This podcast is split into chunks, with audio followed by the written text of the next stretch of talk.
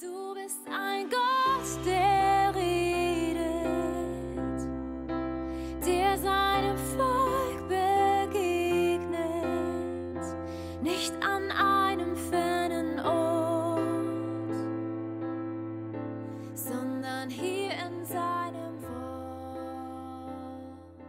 Ich freue mich sehr, dass ich heute weitermachen kann mit meiner Predigtreihe über das Leben Davids. Und das ist inzwischen schon der elfte Teil. Also wir sind schon richtig lang dabei. Und ich versuche ja immer so ein bisschen, äh, immer etwas Neues, etwas Frisches reinzubringen. Und ihr habt euch, ihr erinnert euch vielleicht noch an die letzte Predigt, das war am 10. Dezember. Da hatte ich diese Tafel mitgebracht und da gab es so einen Graph, der nach oben ging und dann stürzte der rapide ab und ging dann wieder so leicht nach oben, um zu darzustellen, dass David quasi im Glauben gewachsen ist und dann in 1 Samuel 27, Vers 1 gab es einen Knick. Er stürzt rapide ab, geht in eine Zeit des Kompromisses und der Sünde, tut Buße und kommt dann zu seinem Königtum letztendlich. Und in dieser Auflistung, wo er so im Glauben gewachsen ist, hatten wir uns vier Begebenheiten aus dem Leben Davids angeschaut und wir haben dabei ein Kapitel übersprungen. Und das ist das 25. Kapitel. Und das können wir mal gemeinsam aufschlagen. 1 Samuel Kapitel 25. Und mit diesem Kapitel werden wir uns heute beschäftigen. Und bevor wir damit beginnen, bete ich noch. Herr, wir danken dir für das Leben Davids. Danke, Herr, dass das für uns so vieles ist, so eine Schatzgrube, so eine, ja, so eine Goldgrube, so ein, so ein Schatz, aus dem wir so unterschiedliches herausholen können und für unser geistliches Leben, für unser praktisches Leben anwenden können. Und Herr, es reicht uns nicht einfach nur das zu lesen und die Informationen zu sammeln, sondern wir brauchen deinen Unterricht, Geist Gottes. Wir brauchen, dass du uns erklärst, wie du die Dinge in der Schrift meinst, dass du uns deine Prinzipien erklärst, dass du uns Offenbarung schenkst. Wir danken dir, dass du dazu fähig bist und willig bist. Und wenn diese beide zwei zusammenkommen, wenn du willst und wenn du kannst, dann passiert etwas. Und darauf vertrauen wir an diesem Sonntag heute, in Jesu Namen. Amen. In diesem ganzen Kapitel ähm, das geht recht wild los. Ich, wir werden gleich noch ein bisschen den Überblick haben. Das geht äh, mit, einem, mit einem Konflikt los, der entfesselt und David, der Mordplä also Mordpläne schmiedet, um sich zu rächen und endet mit einer Hochzeit. Nämlich mit der zweiten Frau von David, die Abigail. Und ich habe überlegt, wie, was mache ich mit diesem Kapitel? Lasse ich es ganz aus oder nehme ich es mit rein? Man kann das ja auch geistlich deuten und das seid ihr ja auch gewohnt von mir, dass ich, da kann das absurdeste, profanste in der Bibel stehen, ich mache irgendwas Geistliches draus. Und so steht auch Abigail natürlich für den Dienst und das Werk des Heiligen Geistes. Sie bringt David Gaben. Sie überzeugt ihn davon, dass es dumm ist, einfach blind seinem Zorn zu folgen und so weiter. Also er steht, sie steht für den Heiligen Geist, für den Dienst des Heiligen Geistes. Aber ich habe mich dann doch dazu entschieden, eine eher praktische, eine praktische Anwendung euch heute mitzugeben, so dass auch jeder von uns etwas damit anfangen kann. Und ich habe es schon rumgeschrieben, es geht um Partnerwahl. Davids Partnerwahl, die ganze Geschichte um Abigail. Ähm, diese, diese hebräische Aussprache von diesem Wort ist übrigens Avigail. Und irgendwie dachte ich, ja, das passt irgendwie auch so zu unserem Thema. Wenn du dir, wenn du einen Partner suchst und sagst, okay, wie soll mein Partner, den ich mein Leben lang bestenfalls behalten möchte, da sage ich ja dann, ah, wie geil, ja, der gefällt mir oder die gefällt mir. Und da kannst du dich heute erinnern, ist das wirklich so geil? Ja, ist das wirklich äh, der richtige oder die richtige für mich? Eine Vorbemerkung noch, ich werde in dieser Predigt das generische Maskulin verwenden, das heißt, ich werde Ehepartner sagen. Und wenn ich Ehepartner sage, dann meine ich Ehepartnerin mit eingeschlossen. Das ist einfach nur sehr für mich einfach sonst ein Krampf und für euch auch ein Krampf zum Zuhören, wenn ich immer in und deine und dein und alles in allen möglichen Formen sage und deshalb so. Okay, jetzt beginnen wir mit dem Kontext. Ich werde jetzt ganz kurz die, dieses Kapitel überfliegen. Ihr könnt, vielleicht habt ihr das ja auch schon vorgelesen, ihr könnt aber gerne in eurer Bibel einfach mit so ein bisschen mitfliegen. Also David ist auf der Flucht vor Saul und befindet sich mit seinen 600 Mann in der Wüste Paran. Und dort sind auch in dieser Wüste Paran sind auch die Hirten von einem Mann, der Nabal heißt. Und Nabal, das ist ein sehr reicher Mann, der hat äh, große Herden und ähm, die werden gehütet von seinen Hirten. Und David lagert sich oder, oder, verbringt quasi Zeit mit den Hirten von Nabal, er lagert sich um sie herum und dass natürlich diese kleine Streitmacht von David dort dabei ist, hat natürlich Auswirkungen, nämlich dass die Hirten Nabals und seine Herden sicher sind. Das ist quasi wie so eine Security äh, um sie herum aufgestellt und sie sind sehr sicher. Ab in Vers 4 dann sehen wir, dass die Schafe Nabals geschoren werden. Jetzt denkst du, ja, das ist ja nichts Besonderes. Aber es ist etwas Besonderes, nämlich wenn die Schafe geschoren wurden oder auch wenn die Ernte eingeholt wurde, da wurde immer ein Volksfest gefeiert. Da gab es quasi, da, wurde, da gab es dann Trinken, da gab es Essen, da ging, war richtig Stimmung. Die hebräische Kultur ist eine, eine, eine Kultur, die sich sehr stark an der Landwirtschaft orientiert. Die Feste des Herrn zum Beispiel aus dem vierten Buch Mose haben alle mit der Landwirtschaft zu tun. Und deshalb wurde das sehr bewusst begangen, wenn die Ernte eingeholt wurde, wurde gefeiert. Da waren die dann alle sturzbetrunken. Könnt ihr im, im Buch Ruth nachlesen. Die Ruth schleicht sich ja zu Boas, der sich da auf der Tenne quasi im Korn einfach so hinschmeißt, weil die ein Fest gefeiert haben, weil sie die Ernte eingeholt haben. Und genauso ist es auch hier. Die Schafe werden geschoren, es wird ein Fest gefeiert, es wird geschlachtet, es wird, ähm, ja, es ist einfach ein feierlicher Moment. Und dann in Verse 5 bis 12 schickt David Boten aus, seinen, aus seinem Volk oder aus seinen, von seinen Männern zu Nabal und sagt, Nabal, pass auf, wir sind hier in der Wüste, kannst du uns nicht was vom Festtagsbraten abgeben?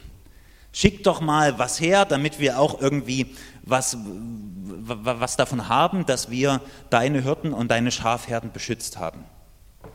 Und in Vers 13, äh genau, äh, nicht in Vers 13, dann immer noch in Vers 5 bis 12, macht sich der Nabal aber lustig über David und verachtet ihn, macht ihn verächtlich und schickt die Boten leer fort und ver, äh, sagt der David, ja, du bist ja nur so ein weggelaufener Sklave und dir gebe ich nichts. Wer bist du überhaupt, was du von mir willst? Und darüber gerät in Vers 13 der David in solchen Zorn, dass er 400 Mann von seinen Männern nimmt und zu Nabal gehen will und dann heißt es wortwörtlich, ich werde alles töten, was gegen die Wand pisst. Ja, also alle Männer, alles was männlich ist in dem Haus von Nabal, wird bis zum Abend von mir hingerichtet werden und ich werde äh, Rache dafür nehmen. So ab Vers 14 erfährt dann, kommt dann die Abigail ins Spiel und die Abigail erfährt davon, von dem Boten, was der Nabal, was, Entschuldigung, was der Nabal gemacht hat und Sie ist die Frau von Nabal, sie ist verheiratet mit Nabal und sie ist schockiert darüber, was der Nabal getan hat. Und ähm, sie erfährt auch von dem Plan, den David hat, nämlich, dass er Rache nehmen will. Und Nabal entschließt sich, die, quasi die Koffer zu packen, ähm, die, die, die Körbe zu packen und David entgegenzugehen und ihn zu besänftigen, ihn zu beschenken und äh, zu bitten, dass sie äh, dass er das, seinen Plan quasi nicht vollführt. Vers 23 bis 35 sehen wir dann, wie Abigail David umstimmt. Und David ist dann dankbar, dass Abigail sie bewahrt, äh, ihn bewahrt hat, Blut zu vergießen. Und ab Vers 37 und 38 lesen wir davon, dass Nabal dann am nächsten Tag einen Herzinfarkt erleidet und stirbt. Und in Vers 39 bis 42 denkt sich der David, na gut, dann nehme ich eben die Abigail, weil sie ja jetzt frei ist. Der Nabal ist tot, der ist weg und äh, er heiratet direkt die Abigail. Und das war das 25. Kapitel. Okay. Anhand dieser Geschichte, anhand dieses Kapitels, wollen wir ein bisschen mal nachschauen, mal nachlesen, was denn die Kriterien waren, die David vielleicht, also das ist jetzt eine Mutmaßung, die David bei Abigail gesehen hat, die ihm gefallen haben. Wo er gesagt hat, die nehme ich zur Frau. Das wollen wir einfach mal ein bisschen untersuchen und das können wir als Prinzipien für uns anwenden. Nämlich, erstens, wenn du Single bist und auf der Suche nach einem Ehepartner bist, dann ist es gut, wenn du dir vorher schon mal so Gedanken machst, was sind denn eigentlich meine Kriterien? Was muss denn mein zukünftiger Ehepartner haben oder was soll der auf keinen Fall haben?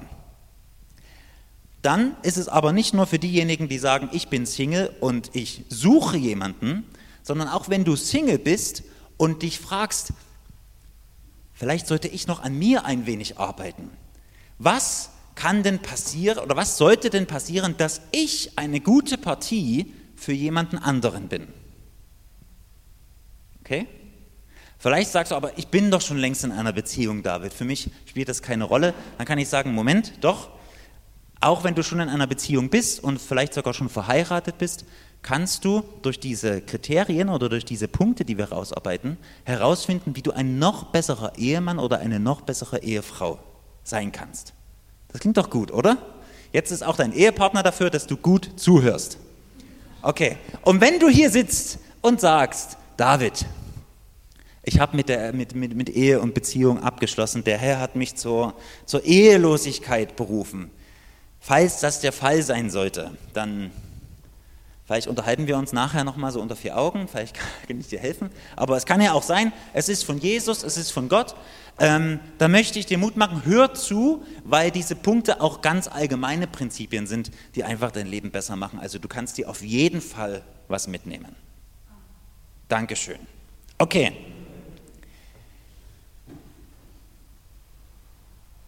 Genau, eine grundsätzliche Bemerkung noch, bevor wir dann zu den vier Punkten kommen. Ich möchte jedes Missverständnis vermeiden darüber, dass, also es kann ja sein, wenn du, wir alle haben ja unsere Geschichte mit Beziehungen, wir alle haben unsere Enttäuschungen und äh, Dinge erlebt. Ich möchte dir äh, Mut machen, das wirklich heute als Prinzipien zu hören.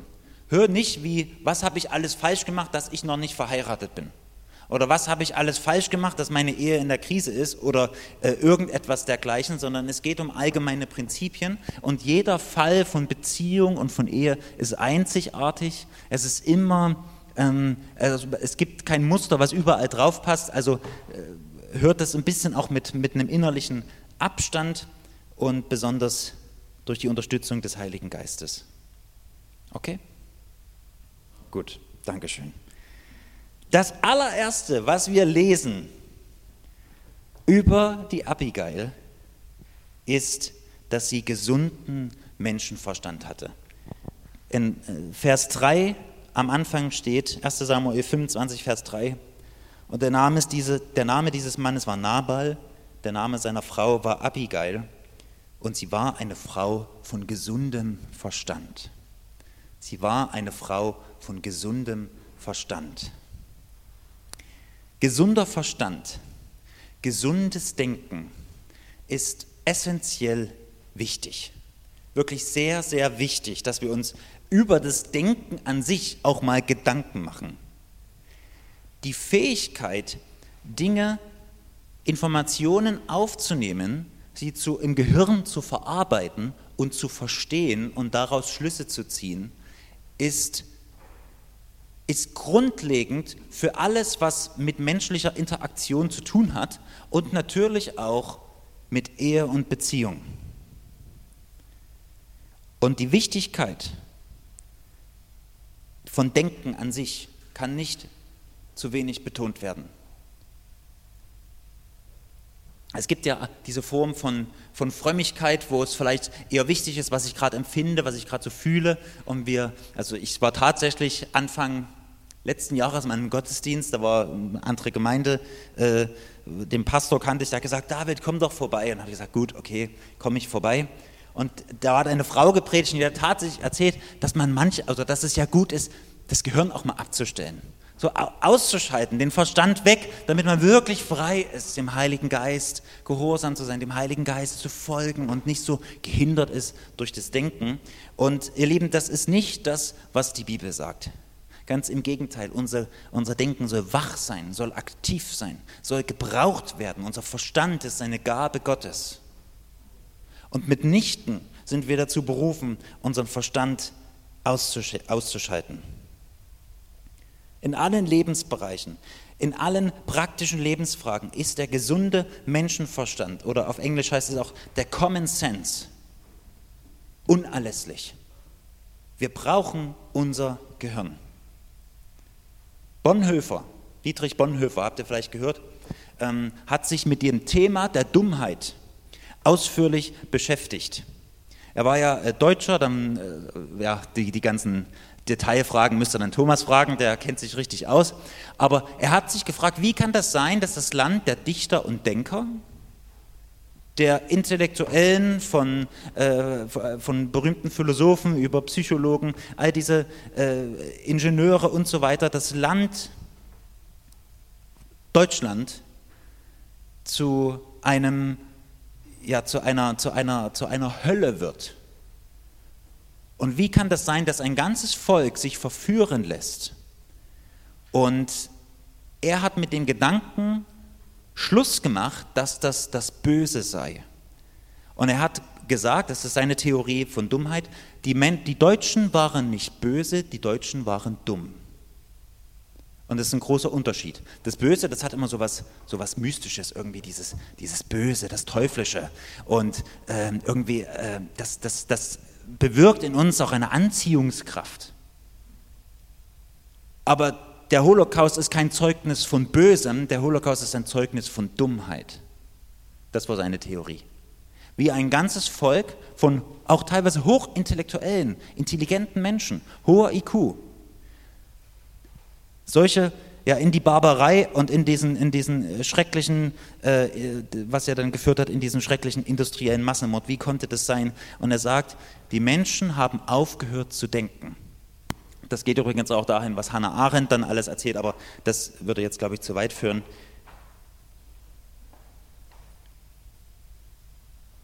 Es geht nicht um Intelligenz und auch wenn du nach deinem Partner Ausschau hältst, geht es nicht darum, wer ist der Intelligenteste, wer hat den höchsten IQ, sondern es geht darum, hat die Person gelernt zu denken und arbeitet sie an ihrer Fähigkeit zu denken.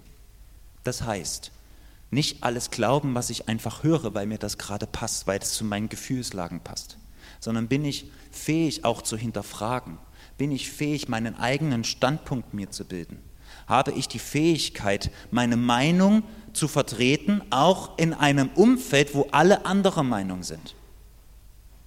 All das hat mit Klugheit oder eben Dummheit zu tun.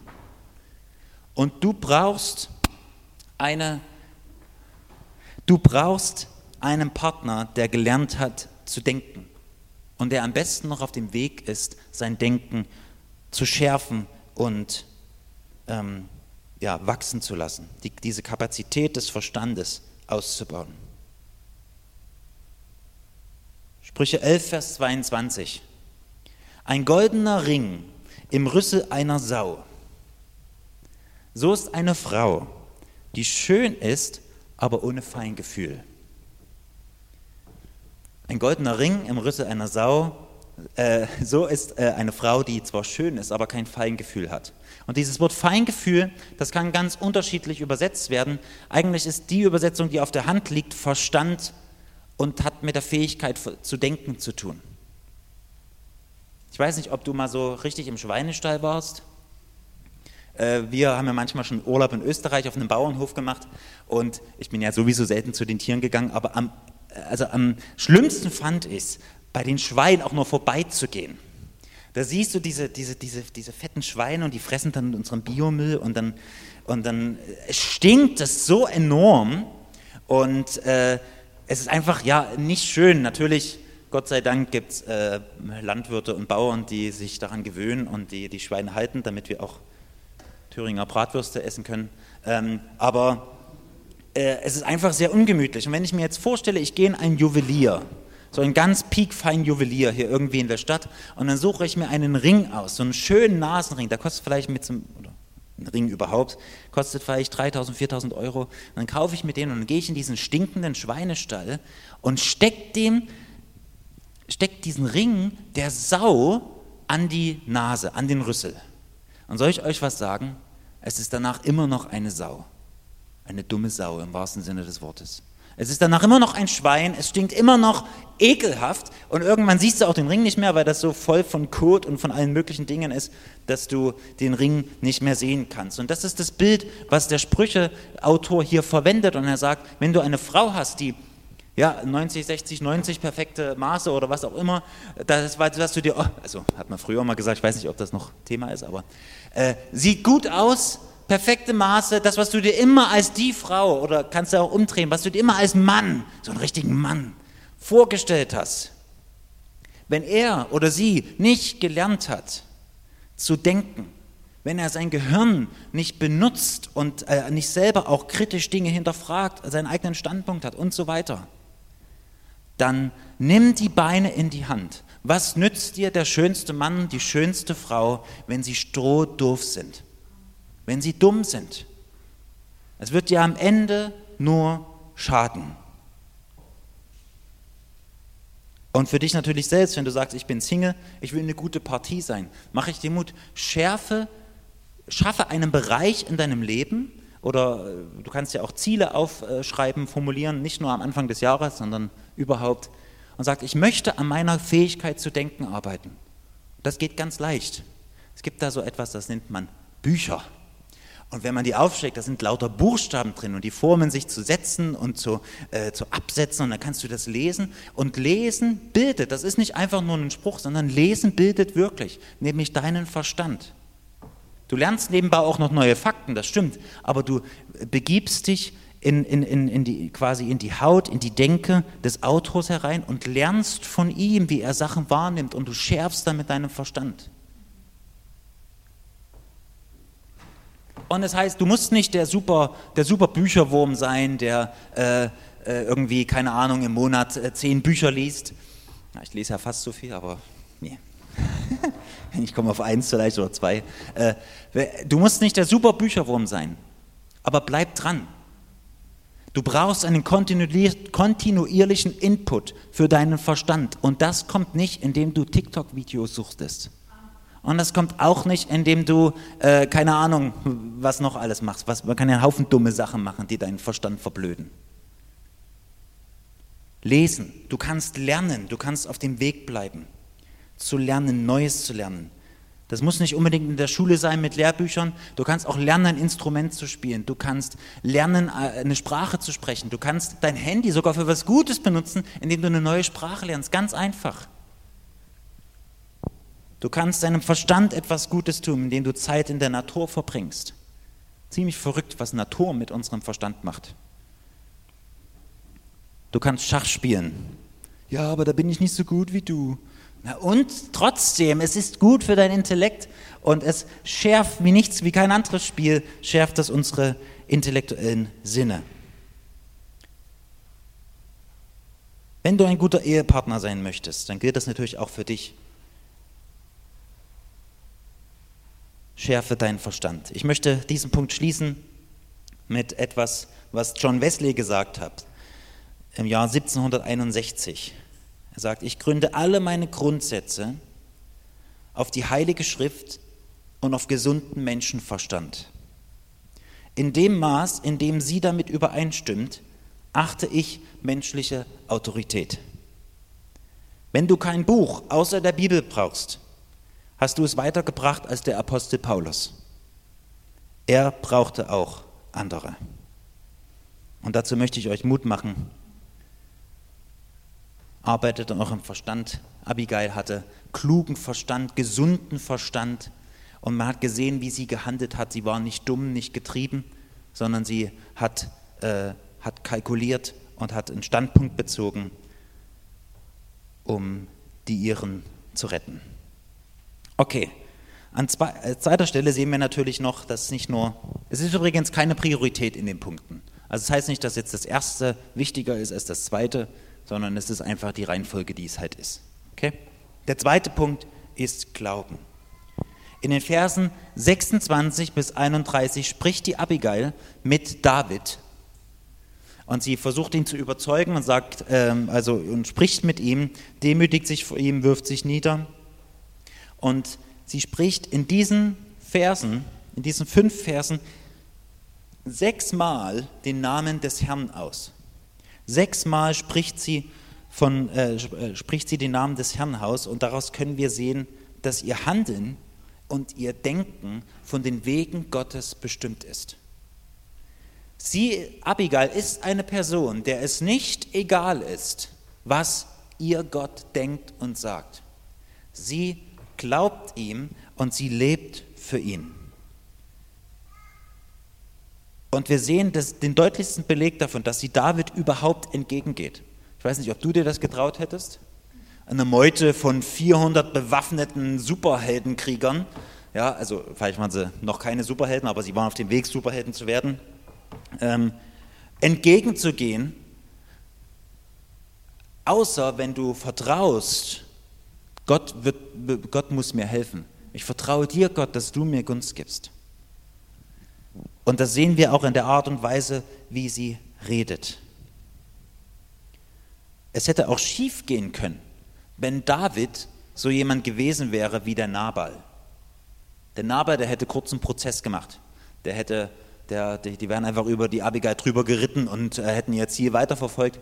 Nabal war ein Tor, ein Dummkopf, aber David war anders und Abigail hat Gott vertraut. Neben dem gesunden Menschenverstand ist nur noch eins essentieller in der Partnerwahl eines Christen und das ist der Glaube. Im 2. Korinther Kapitel 6 spricht Paulus davon. Und er warnt die Christen in Korinth, geht nicht unter fremdartigen Joch mit Ungläubigen. Wenn du einen Partner suchst und du bist Christ, du sagst, die Bibel ist die Wahrheit, ich bin wiedergeboren zu einer lebendigen Hoffnung. Jesus hat mich freigemacht und mein ganzes Leben lang will ich mit ihm, will ich ihm folgen und ich hoffe und rechne damit, dass er mich hineinrettet in sein himmlisches Reich dann setz dir einen wichtigen Punkt neben dem gesunden Menschenverstand. Ich möchte einen Christen heiraten. Ich möchte einen Christen heiraten.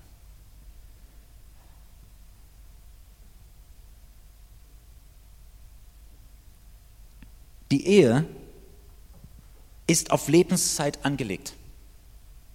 Das sagt man ja in, in, in, jeder Trauung, wir haben das alle, haben es ja jetzt erst im September gehört, äh, bis das der Tod euch scheidet.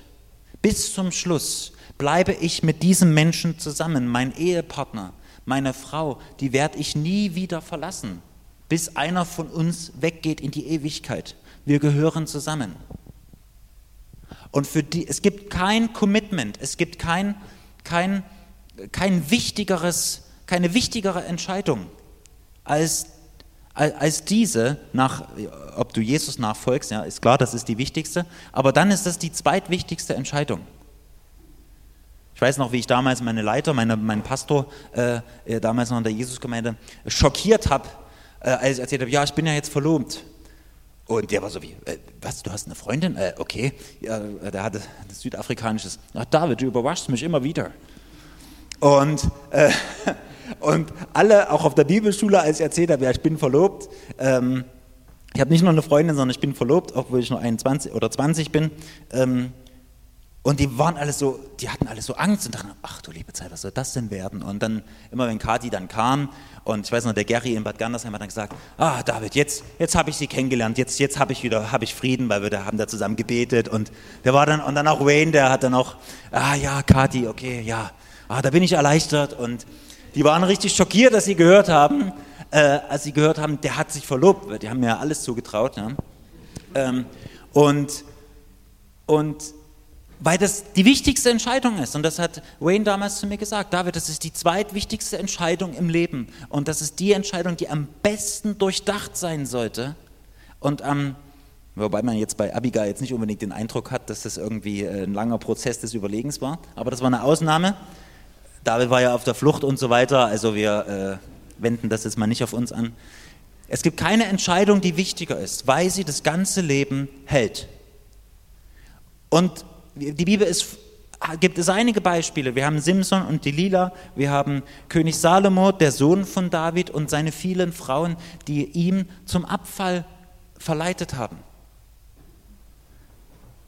Und das ist so heftig. Simson ist das beste Beispiel. Ja, der tötet mit einem, ja, da liegt ein, so ein halb verwester Esel, der reißt ihm den Kopf ab und schlägt mit dessen Kinnknochen, er schlägt da tausend Philister. Eine Kampfmaschine unaufhaltsam. Ja, Arnold Schwarzenegger und äh, also Rambo und Terminator zusammen in einer Person rennt er los wie ein Berserker. Und es brauchte nur eine Frau, die nicht an Jesus glaubt und die nicht den Herrn fürchtet, um ihn zu Fall zu bringen.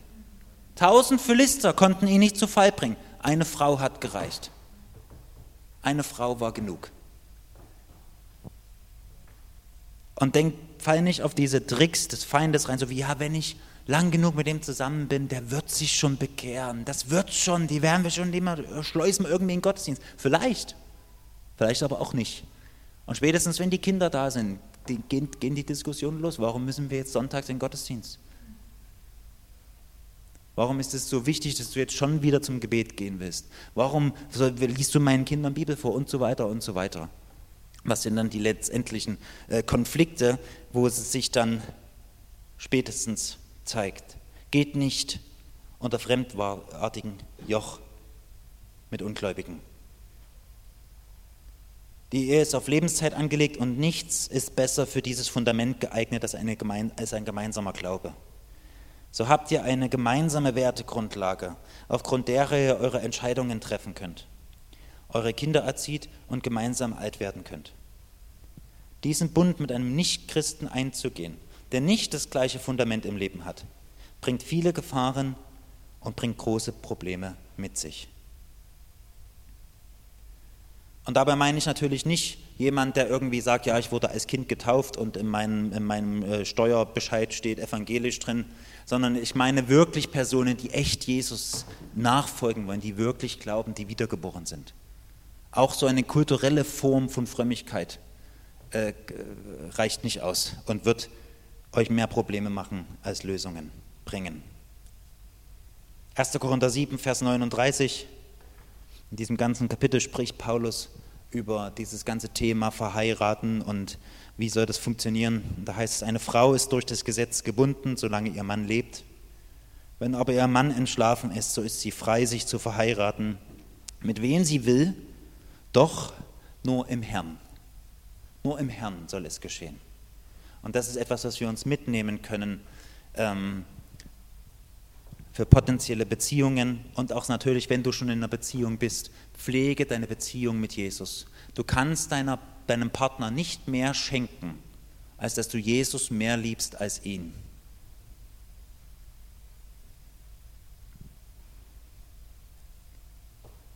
Diese Beziehung zu Jesus hat die höchste, soll die höchste Priorität haben vor allem anderen dann wirst du eine gute Grundlage für eine Partnerschaft haben und für deinen zukünftigen Partner eine Ermutigung im Glauben sein. Dritter Punkt. Abigail hat Mut und Demut. Mut und Demut. 1 Samuel 25, Vers 20. Und es geschah, als sie auf dem Esel ritt und im Schutz des Berges hinabzog, siehe, da kamen David und seine Männer herab, ihr entgegen, und so begegnete sie ihnen. Abigail war eine mutige Frau. Ich hatte es vorhin schon gesagt, sie hatte Gottvertrauen und dieses Gottvertrauen hat sich bei ihr geäußert, dass sie mutig gewesen ist. Sie ist David entgegengegangen. Sie begegneten sich. Und das ist, wenn man diese Wörter, diese Wortgruppen anderswo in der Bibel sucht, wirst du finden, das ist eine konfrontative Sprache. David ging Goliath entgegen und sie begegneten sich auf dem Kampffeld. Da ist eine Konfrontation, die stattfindet. Abigail rechnet damit, dass sie jetzt einer, ja, wie gesagt, einer, einer äh, wütend gewordenen Meute entgegentritt. Und das ist die Sprache, die hier verwendet wird. Sie ist mutig, quasi in einen Kampf zu gehen, die sie, die sie, mit, die, die sie mit körperlicher Kraft nicht gewinnen kann. Abigail beweist hier großen Mut. Sie geht David entgegen und sie konfrontiert ihn.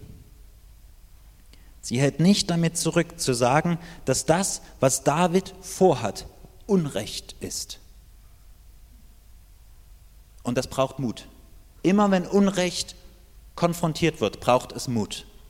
Und immer wenn Dummheit konfrontiert wird, das ist ja beides, und zwar Unrecht und zwar dumm, immer wenn das konfrontiert wird, braucht es Mut.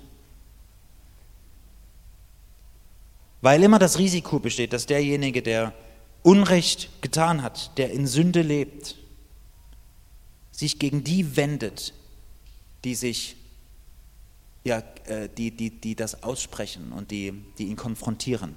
Das ist ja unser Risiko, was wir haben mit Evangelisation. Weil alles, was wir sagen, ist ja, du tust Unrecht, kehre um. Und das ist eine Konfrontation. Und deshalb braucht es Mut, das Evangelium weiterzugeben, wenn wir das biblische Evangelium weitergeben. Wenn wir nur so eine Larifari-Suppe erzählen, dann ist es natürlich, das kann man auch ein Feigling sein. Es braucht Mut. Und David hat sich ja eine Frau ausgesucht, die den Mut hatte, ihn zu konfrontieren. Und es gibt doch nichts Besseres, ihr Lieben, als ein Ehepartner, der den Mut hat, dich zu konfrontieren. Also ich bin dankbar für meine Frau, die mehr als einmal, vielleicht täglich, manchmal auch mehrmals am Tag, zu mir kommt und sagt, was du da machen willst, was du da erzählst. Meistens ist es kein Unrecht, aber es ist oft sehr dumm. Und ich bin so dankbar, dass ich meine Frau habe, die sagt, was du da machst, ist dumm. Ich hätte mir vor, wie schlimm das wäre für mich, wenn sie sagt, nee, ich, ich ordne mich unter. Der wird es schon wissen, der wird es schon machen, das wird schon alles irgendwie seine Richtigkeit haben. Ich bin dankbar, dass meine Frau mir sagt, was du davor hast, ist dumm. Und dann, das Coole ist, meine Frau, äh, Kathi, die ist ja, macht ja jetzt so diese Ausbildung äh, in therapeutischen Sachen und dann hat sie so coole Tools. Und dann sagt sie dann, komm, wir machen jetzt mal ein, machen jetzt mal so ein, so ein Rollenspiel. Also nicht so wie ihr jetzt denkt, so, aber wir machen jetzt mal, wir machen jetzt mal so ein, so ein, wir machen jetzt mal so ein Rollenspiel und dann äh, bin ich, bin bin ich irgendwie ich, ja? Und also jetzt zum Beispiel, ich, genau, wir tauschen mal. Ich bin, also Kati ist erstmal ich. Und dann bin ich erstmal der, vor dem ich in dem Moment gerade Angst habe oder gegen den ich gerade angehen will oder dem ich gerade mal eins runterhauen will oder sowas. Und dann tauschen wir mal Rollen. Und dann spielt sie mich nach, wie man reagieren kann. Und dann habe ich so eine wunderbare weiße Frau, die mir dann erklärt, siehst du, das ist ja gar nicht so schlimm, du musst gar nicht so überreagieren. Und Gott sei Dank hat sie den Mut, mich zu konfrontieren. Du brauchst kein Duckmäuschen als Ehepartner, die immer sagt, ja und Amen, es wird schon alles gut und es ist schon alles richtig, wie du es machst.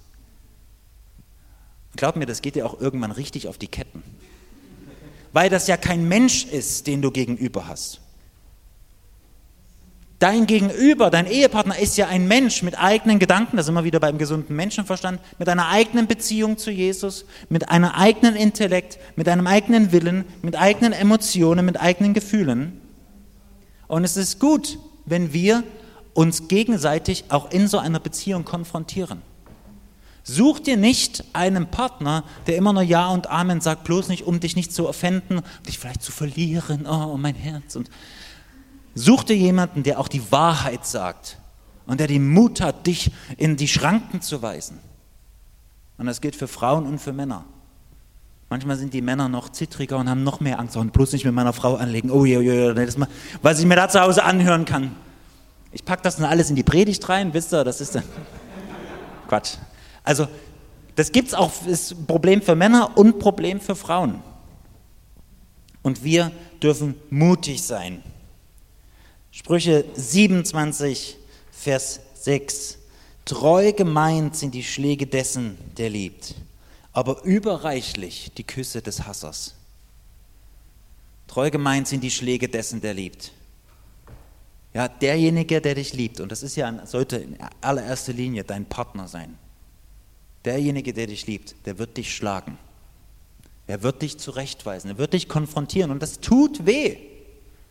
Wie oft kam ich schon mit tollen Ideen und dann tut sie mir weh und sagt, das ist nicht so gut. Warte doch erst mal ab, mach doch erst mal langsam und dann hinterfragt sie meine Motivation und, oh, und mm. All die solche nervigen Dinge, die man dann selber gepredigt hat und dann schlagen sie einem ins Gesicht. Und aber Gott sei Dank, küssen tut sie mich natürlich auch, ja, bin ich natürlich auch dankbar. Ähm, aber überreich sind die Küsse des Hassers. Jemand, der dir nur Ja und Amen sagt, liebt dich nicht. Liebt dich nicht. Amen. Und dieser Mut, das ist der zweite Part, wir hatten ja nicht nur Mut, wir hatten auch Demut. Dieser Mut verbindet sich bei Abigail mit Demut. Sie ist nicht so eine, so eine, so eine, so eine, so eine, raue, wie so Walter bei Frauenknast, hier meine Mutter immer früher geguckt, die war so ein halber Mann und die war die stärkste im Knast. Und das ist nicht so wie Abigail. Abigail war auch demütig. Ihr Mut verbindet sich mit ihrem Demut und so kommt eine göttliche Mischung raus, die zusammengehört. 1 Samuel 25, Vers 41. Da stand sie auf, das ist dann nachdem der Antrag kommt, verneigt sich mit ihrem Angesicht zur Erde und sprach, siehe, hier ist deine Magd, dass sie diene und den Knechten meines Herrn die Füße wasche. Da verbindet sich Bereitwilligkeit zum Dienen, sich selber nicht so wichtig nehmen, mit einem Mut, der so sehr liebt, dass er auch konfrontiert. Und beides gehört zusammen. Beides sehen wir auch in Jesus. Wenn du nach einem potenziellen Partner Ausschau hältst, dann bitte prüfe zweimal, dreimal. Ich habe schon einige Beziehungen erlebt, wo meistens sind es Frauen, die irgendeinen selbstverliebten Narzissten geheiratet haben, der nur sich selbst sieht, der sich um sich herum dreht. Und das ist eine schwerwiegende psychische Störung, Narzissmus. Und sie sind in dieser Ehe gefangen und wollen am liebsten ausbrechen und niemand kann es ihnen verwehren, wenn du mit so einem Menschen zusammenlebst. Wenn diese Person nicht bereit ist, zum Beispiel über sich selber zu lachen, wenn diese Person nie bereit ist, um Vergebung zu bitten, Fehler einzugestehen, dann halte dich fern. Eine gewisse Mindestanforderung von Demut sollte da sein. Und dabei ist es natürlich, meine ich jetzt nicht, dass jeder der super demütigste sein muss. Und wir sind ja natürlich auf dem Weg. Und ich bin hoffentlich morgen demütiger als gestern. Und da ist eine Entwicklung da. Dieser Philipp hier unten, der macht mich alle. Aber wahrscheinlich, der wohnt doch hier unten. Soll Luise jetzt hier rumbohren? Naja, okay. Die hat die Bohrmaschine bestimmt nicht. Habt ihr eine Bohrmaschine? Wir haben gar keine Bohrmaschine. Okay. Ähm, Demut. Demut ist wichtig. Und eine Person, die sich nicht demütigen kann, ist eine Person, die Schaden anrichtet und gefährlich ist. Und die letztendlich in Kauf nehmen wird, dass andere Schaden erleiden, sogar der eigene Ehepartner, um das eigene Ziel, die eigenen Ambitionen, die eigenen äh, Sehnsüchte zu stillen und selbst im Rampenlicht zu stehen und deshalb ist es ein wichtiger Faktor. So, kleinen Moment. Ähm und wie gesagt, Mut und Demut, diese beiden können gehen Hand in Hand, sie gehören zusammen. Und wenn es nur eins von beiden ist, ist irgendwas schief, sie gehören zusammen, Mut und Demut. Und du kannst dir, wenn du also einen Partner suchst, auf diese Faktoren ganz besonders achten. Vielleicht mal, wenn du jemanden neu kennenlernst, mit in den Hauskreis nehmen und sagen, hey, wenn die Person dann weg ist, was denkt denn ihr? Was habt denn ihr so für ein Gefühl? Was ist denn das für eine Person? Und besonders, wenn wir dann so, oh, so verliebt sind. Love is in the air. Jetzt fange ich an. Ja, da ist, wenn, wenn, wenn, die, wenn die Verliebtheit da ist, wir sind so leicht getäuscht. Du nervst nicht nur deinen Nächsten an, ja, das ist auch beim Verliebtsein, darf auch sein, darfst gern die anderen nerven, aber du wirst auch leicht getäuscht und du hab, bist blind vor Liebe. Und da gibt es deine Geschwister, deine Freunde, die kannst du fragen, was habt ihr für ein Gefühl? Was ist denn das für eine Person? Seht ihr Mut? Seht ihr Demut? Seht ihr, dass die Person gesunden Menschenverstand hat? Helft mir. Und natürlich, wenn du auch schon in der Beziehung bist, du kannst auch an diesen Dingen natürlich arbeiten. und Jesus an dir arbeiten lassen. Mutiger zu werden, dich vielleicht mal Sachen zu trauen, die du dir nie getraut hattest, weil du irgendwie so Angst hattest vom Konflikt. Auch hier wieder Männer und Frauen. Zu Beziehungen und besonders zur Ehe gehören regelmäßige Konflikte. Das ist nicht wie bei Loriot hier, dieses Wir streiten niemals. Und du merkst schon, die, die reden wie Roboter, die sind gar keine richtigen Menschen. Weil da, wo Beziehungen sind, gibt es Konflikt. Die Frage ist, wie trägst du ihn aus? Aber wenn du wegläufst vor dem Konflikt, wenn du Angst hast davor, ein, äh, deine Meinung zu sagen, dann mach das zum Gebetsanliegen. Sag, Jesus, befreie mich. Ich möchte mutig und demütig sein. Okay, und den vierten Punkt. Ich weiß gar nicht, wie lange ich jetzt schon hier am, am, am Predigen bin, aber ich denke, der vierte Punkt wird euch wach machen. Der wird euch, der wird euch nochmal so richtig irgendwie das Letzte an Aufmerksamkeitskraft herausholen, denn es geht um schöne Gestalt. Schöne Gestalt. Wir gehen nochmal zu Kapitel 25, Vers 3. Da heißt es nicht nur, sie war eine Frau von gesundem Verstand, sondern auch und von schöner Gestalt. Die Abigail sah gut aus. Und wir alle kennen ja solche Sprüche. Die inneren Werte zählen. Es geht nicht darum, wie jetzt jemand äußerlich aussieht und so weiter und so weiter. Das kennen wir alles, aber das ist alles nicht wahr. Das ist eine Lüge. Es geht selbstverständlich auch darum, wie eine Person aussieht. Ich weiß, es sagt so nein und mm, und ah, oh, wir sind doch so heilig und der Herr sieht das Herz an. Ja, das stimmt, der Herr sieht das Herz an, aber lest doch mal den ganzen Vers. Der Mensch sieht, was vor Augen ist. Gott aber sieht das Herz an. Unser äußerliches Erscheinungsbild ist auch wichtig. Ist nicht das einzige, hat man ja vorhin schon, ja, mit dem Rüssel und der Sau und so weiter. Ist nicht das einzige, aber ist auch nicht total unwichtig. Und wenn du mal so in dich rein prüfst und in dich rein fühlst und nachdenkst, so wie, ist mir das Aussehen meines potenziellen Partners wirklich komplett unwichtig? Und dann wirst du ziemlich schnell dahinter kommen, nee, es ist schon wichtig. Kannst, ich kann dir gerne dann nächstes Mal irgendwie noch so ein paar Bilder von, äh, von zeigen von Personen, äh, die dir vielleicht nicht so gefallen. Dann wirst du schon merken, naja, okay, den würde ich jetzt nicht heiraten, die würde ich jetzt auch nicht heiraten. Also irgendwie spielt es doch schon eine Rolle. Und auch bei David und Abigail hat es eine Rolle gespielt. Und es ist. Ich entscheide mich jetzt, bin ich mutig oder bin ich demütig? Ich, ich bin hin und her gerissen. Okay. Wir sagen bewusst Nein zu solchen Sprüchen, wie das nur die inneren Werte zählen. Ähm, denn es ist nicht gut, wenn du eine Person heiratest, die du nicht äußerlich attraktiv findest. Heirate keine Person, wo du nicht Lust hast, auch mit dieser Person Sex zu haben.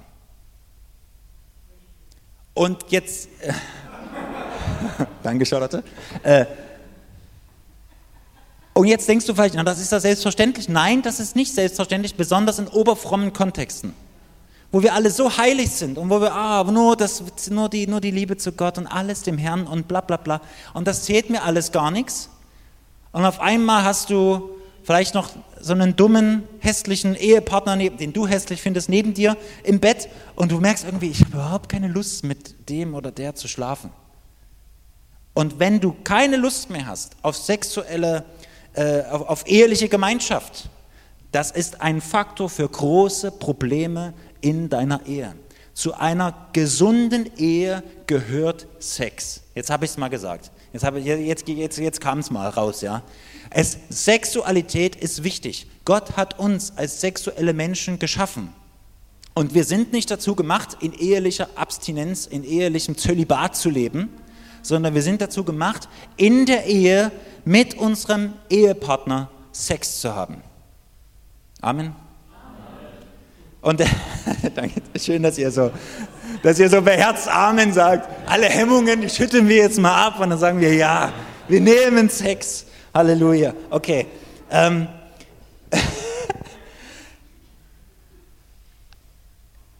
Sexueller Verkehr ist natürlich nur ein kleines Zahnrad.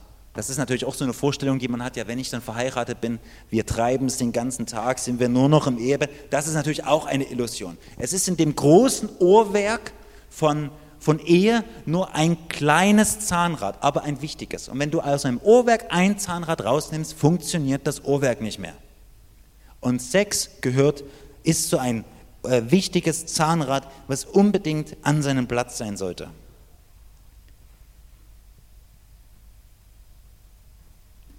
Genau. Ähm, ist Sex alles in der Ehebeziehung? Nein, natürlich nicht. Ähm, aber wer die Wichtigkeit von Sex außer Acht lässt, besteht, be, begeht einen großen Fehler. Die Frauen, äh, die, die Frauen, denn die Wahrheit ist, wir wollen Sex. Wir sind geschaffen als sexuelle Wesen. Das hat uns der Schöpfer in uns hineingelegt. Eine, eine Lust auf Sexualität. Und wir wissen natürlich, als Christen, als Christen, die wirklich Christen sind und die Bibel ernst nehmen, glauben wir natürlich, dass die maximale Intimität auch die maximale Verbindlichkeit und Sicherheit braucht. Und deswegen sind wir der Überzeugung, dass sexueller Verkehr in den Schutzrahmen der Ehe gehört.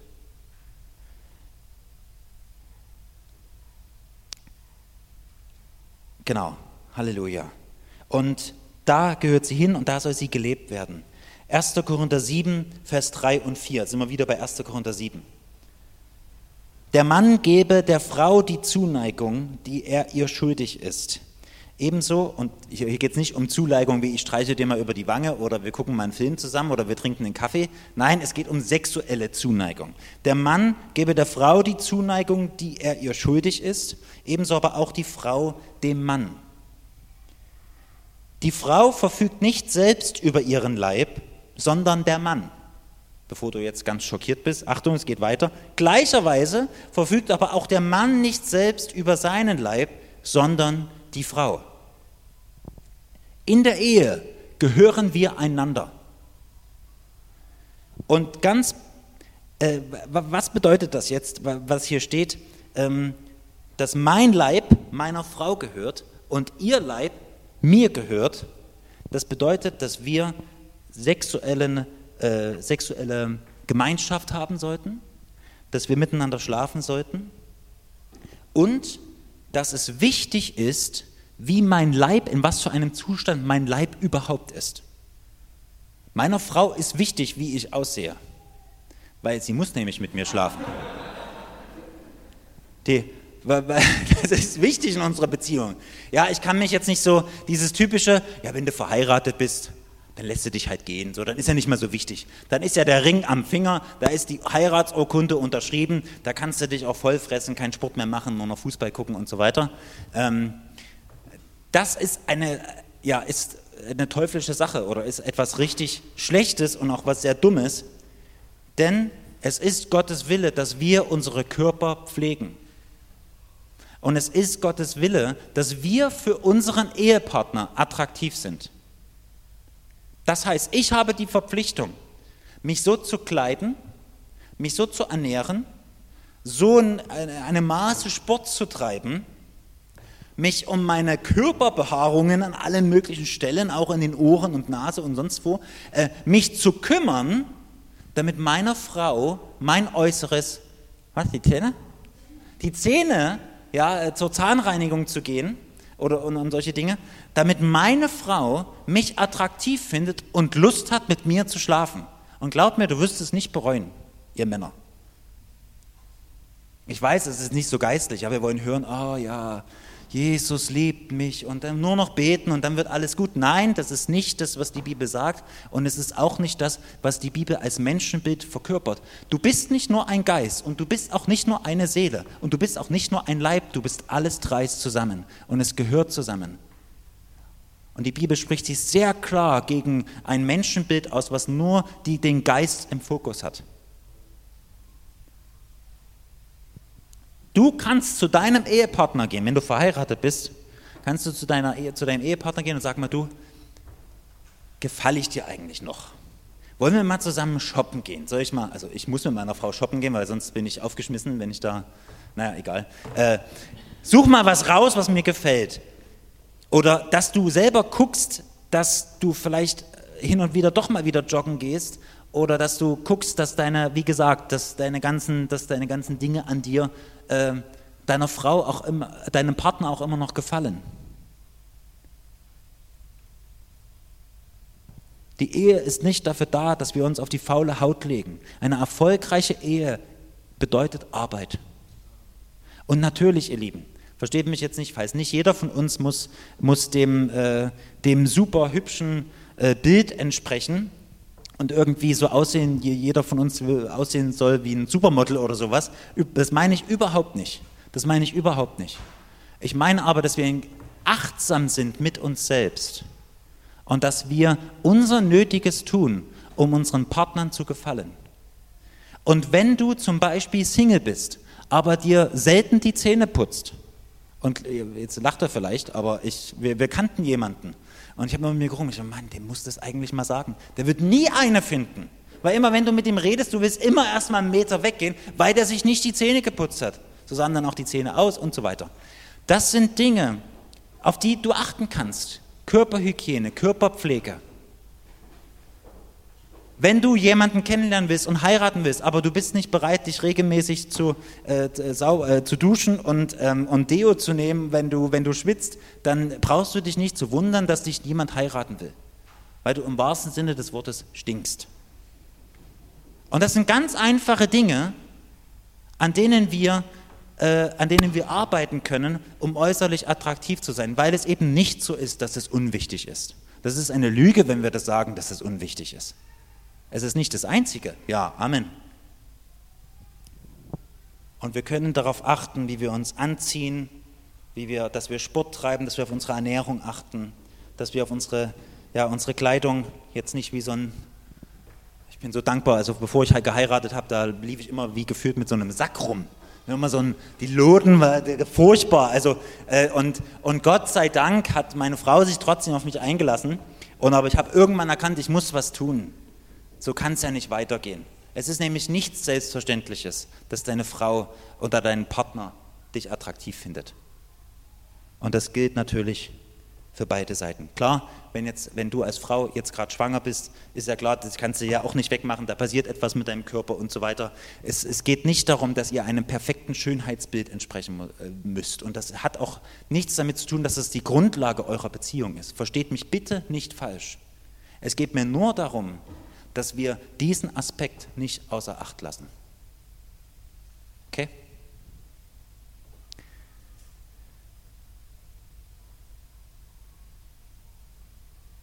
Gut. Ähm, Jana, können wir noch äh, im Lobpreis abschließen? Ich weiß, es war jetzt kein, war eher ein profanes Ende dieser Predigt. Ähm, also der erste Punkt, gesunder Menschenverstand. Vielleicht nimmst du dir das mit und sagst, ich habe so lange kein Buch mehr gelesen, ich will mal wieder regelmäßig lesen. Fünf Minuten am Tag reicht schon, dann hast du in einem Monat ein kleines Buch durch. Dann Glauben, unsere Beziehung zu Jesus als Grundvoraussetzung, um eine christliche Ehe zu führen. Drittens Mut und Demut. Nicht nur eins von beiden, sondern beides. Und viertens die schöne Gestalt. Wir wollten eine schöne Gestalt abgeben. Okay, ich bete mal noch zum Schluss und dann singen wir noch ein Lobpreislied und beenden dann den Gott. Thomas beendet dann den Gottesdienst. Herr, wir danken dir für Abigail und David. Danke, Herr, dass du dir Beziehungen ausgesucht hast, dass die Beziehung selbst ähm, ja, dass, dass, dass das dein Wesen verkörpert, schon Vater, Sohn und Heiliger Geist, Jesus und seine Gemeinde, all das atmet Beziehung. Und du hast natürlich auch die Ehe ausgedacht. Es steht geschrieben, wer eine Frau gefunden hat und wer einen Ehemann gefunden hat, hat Gutes gefunden und hat Wohlgefallen erlangt vor dem Herrn. Und Herr, wir danken dir, dass du uns auch ganz praktische Hinweise gibst und dass du uns an die Hand nimmst und führst und leitest Herr, wir wollen, wenn wir verheiratet sind, gute Ehepartner sein. Und Herr, wenn wir Single sind, Herr, wir wollen nicht irgendwie Hinz und Kunz heiraten, weil es gerade irgendwie der Einzige ist, der Interesse hat, sondern wir möchten Ausschau halten nach mutig, mutigen, demütigen, klugen Menschen, die ja auch äh, ihr Äußeres nicht außer Acht lassen. Danke, dass du uns da mit hineinnimmst und dass du uns da hineinführst in Jesu Namen. Amen. Wenn du jetzt zu uns sprichst, unsere müden Herzen anrührst und durch unsere Mauern brichst, durch dein Wort, durch dein Wort.